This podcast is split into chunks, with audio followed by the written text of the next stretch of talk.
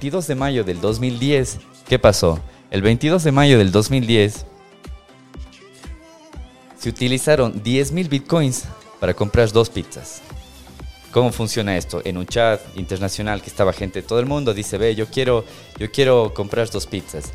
Y una persona de Inglaterra llamó de Inglaterra a Estados Unidos, eh, le compró las dos pizzas, claro, él pagando con su tarjeta de crédito, pero a cambio él dice, mándele a dejar a tal dirección. Le manda a dejar y esa persona, la que recibió las pizzas, le pagó a la persona de Inglaterra con 10 mil bitcoins. En ese entonces, ¿cuánto valía un bitcoin? Valía, ustedes pueden ver, menos de un centavo.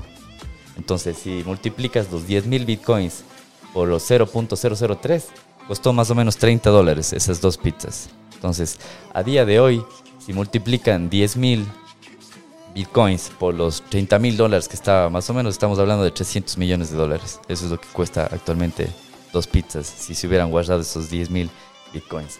Entonces, eso es lo que se está celebrando actualmente en algunos lugares del mundo y ustedes son la primera vez que estamos aquí en Cuenca celebrando eso de aquí.